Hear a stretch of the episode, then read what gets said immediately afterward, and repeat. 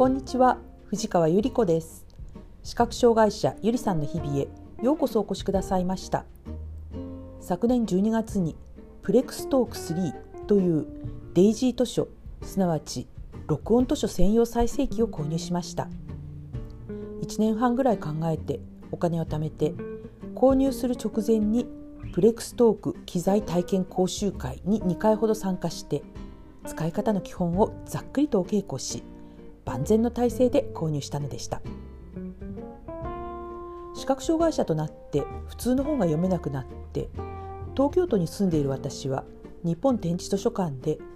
録音図書展示図書を貸し出してもらったりインターネット上のサピエ図書館という録音図書を自分でダウンロードして専用アプリボイスオブデイジーを使って iPhone で本を聞くための会員登録をしました。視覚障害者あるいは目で本を読むことが困難な方はこのようにまずは自宅に近い展示図書館や支援センターなどを通して会員登録をします。そして機材大抵プレックストークという再生専用機や iPhone や iPad または普通のパソコンなどからインターネットでサピエ図書館にアクセスし希望図書をダウンロードして本を聞くというのが私たち視覚障害者が本を読む方法になります。なんかねこうやって偉そうに今お話していますけれどここまでどうすりゃいいんだということが整理されたのはまあここ12年でいうところなんですよね。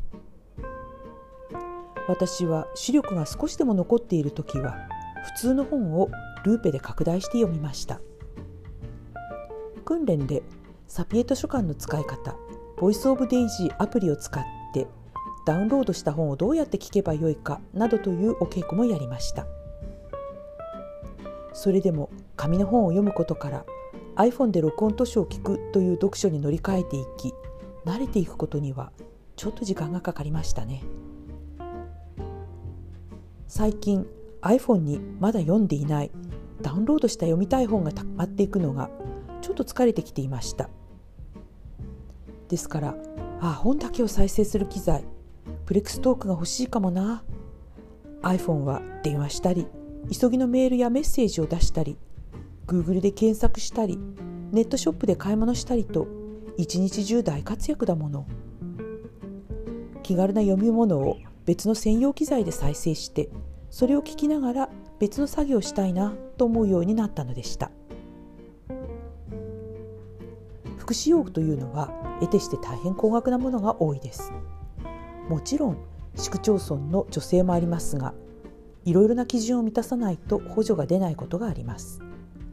今回私は自費でプレックストーク3を購入しました。普通にプレックストークを使う使い方は難しくありません。CD プレイヤーとあまり変わらない感じです。ただプレックストークを使ってインターネットにアクセスしてサピエ図書館から本をダウンロードし SD カードに保存するというのはちょっと難しいです。私はまだそこはちゃんとできていません。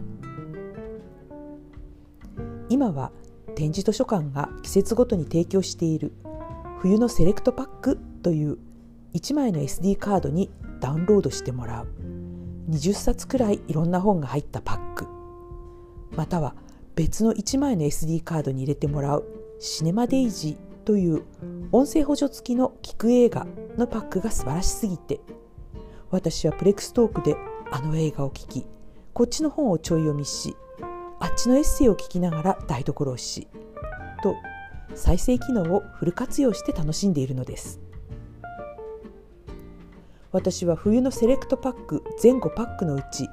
4パック分を SD カード4枚にダウンロードしてもらったのです。それらを読み散らかしている時ふと思いました。これまるで本屋さんに行って山ほどの知らない本を目の前にしてワクワクしながらあっちの本こっちの本と立ち読みしている楽しさと変わらないなってね。本屋さんとはご縁が遠くなってしまったけれど今私はこんな新しい方法で面白そうな本を探し出すチャンスがあることに感動しています。今日もお聴きくださいましてありがとうございました皆様の日々が安全でお幸せでありますようにと心からお祈りいたしますではまた次回。